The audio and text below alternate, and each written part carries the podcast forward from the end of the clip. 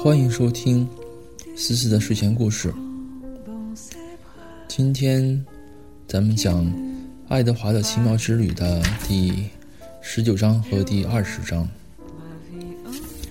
第十九章，请呼吸一下吧。日子一天天过去了，太阳升起来，又落下去，升起来，又落下去。父亲有时回家，有时不回家。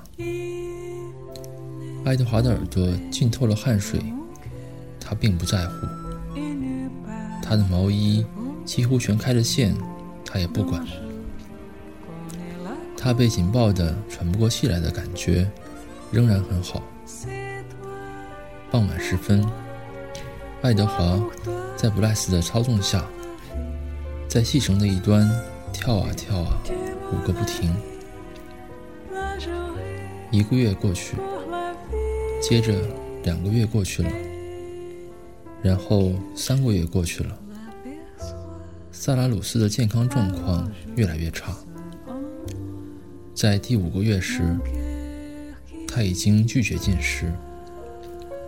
到了第六个月，他已经开始咳出血来。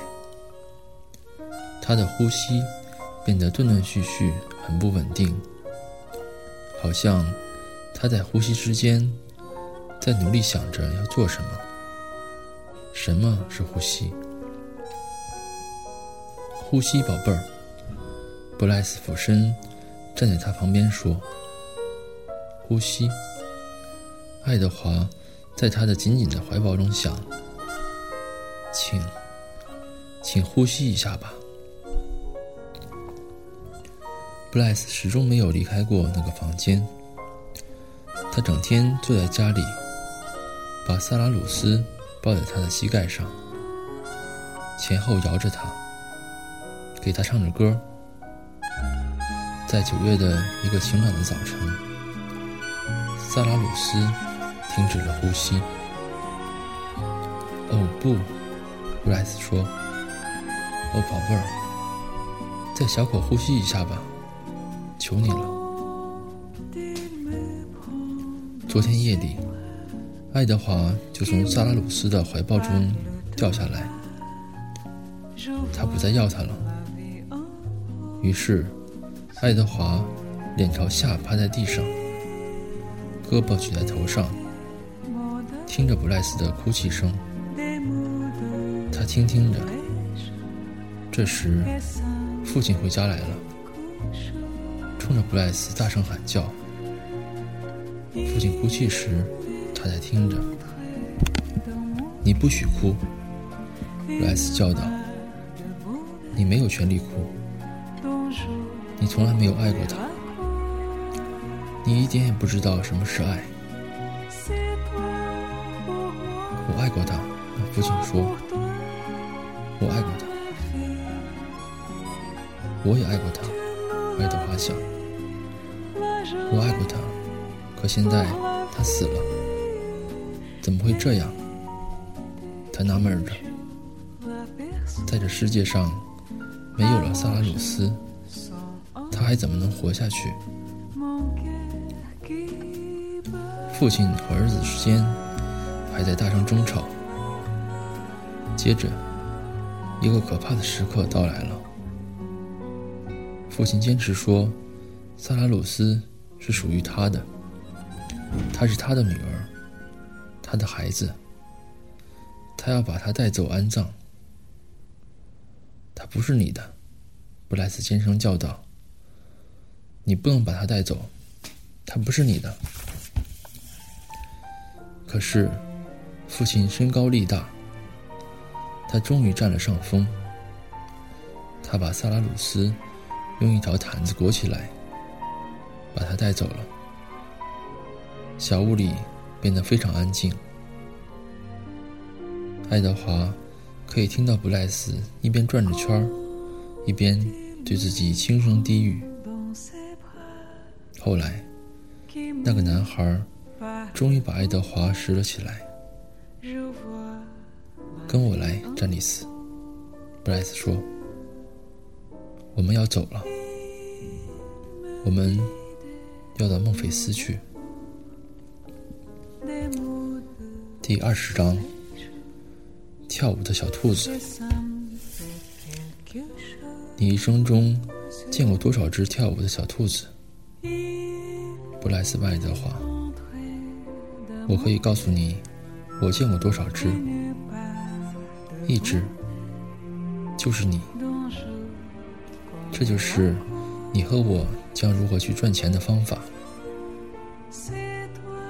我最后一次看到跳舞表演是在孟菲斯，普通百姓就在大街的拐角那儿上演着各种节目，人们会为他看到的演出而付钱。我见过的，到城镇去的路走了一整夜。布莱斯不停地走，一只胳膊下夹着爱德华，并且一直在和他谈话。爱德华用心地倾听着，可是可怕的稻草人的感觉又回来了。那是在那老太太的菜园子里，他被定住耳朵吊着的感觉。那是一切都无所谓，而且一切。都再也无所谓了的感觉。爱德华不仅感到肚子饿了，他还感到疼痛。他的瓷质的身体遍体鳞伤。他思念着萨拉鲁斯，他想让他抱着他，他想为他跳舞，而且他的确跳舞了，不过不是被萨拉鲁斯跳的。爱德华在孟菲斯的一条脏兮兮的街道的拐角那儿为陌生人跳舞。布莱斯吹着他的口琴，牵动着爱德华的绳子。爱德华弓起身体，跳着摇摆舞，左右晃动着。人们停下来观看，指点着，大笑着。在他们面前的地上。放着萨拉鲁斯的纽扣盒子，盒盖是打开的，以鼓励人们往河里扔零钱。妈妈，一个小孩子说：“看那只小兔子，我要摸摸它。”他把他的手向爱德华伸过来。不行，那位母亲说：“脏。”他把那小孩拉了回去。离开了爱德华，脏死了，他说道。一个戴着顶帽子的男子停下来，注视着爱德华和布莱斯。跳舞是有罪的，他说。然后停了好一会儿，又说：“兔子跳舞更是罪加一等。”那个男子摘下他的帽子，把它拿在胸前。他站在那里，长时间地注视着那男孩和那小兔子。最后，他把他的帽子戴在他的头上，便走开了。影子变长了，太阳变成一个橙黄色的、边缘模糊的球，低低地悬在空中。布莱斯开始哭了起来。爱德华看到他的眼泪落在了人行道上。可是，那男孩却没有停止吹他的口琴，他也没有让爱德华停止跳舞。一位老太太拄着一根手杖走进了他们，她用深邃而乌黑的眼睛注视着爱德华。佩勒格里娜，那正在跳舞的小兔子想，他冲他点了点头。看着我，他对他说：“他的手臂和两腿猛地动了一下。看着我，你的愿望实现了。我学着如何去爱。那是次可怕的旅程。我被打碎了，我的心被打碎了，救救我！那个老太太转过身去，蹒跚的走了。回来，爱德华想，看着我。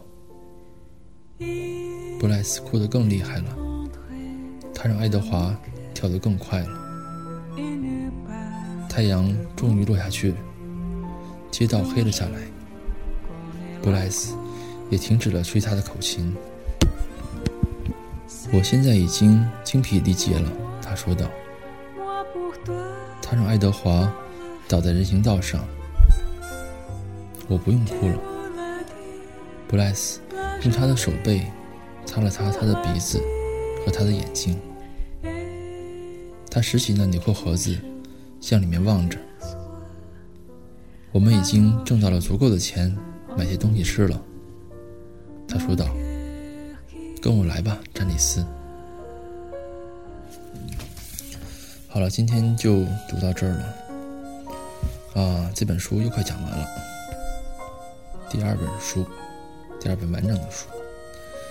啊，那祝你晚安，希望你能做个好梦，明天开开心心的。晚安。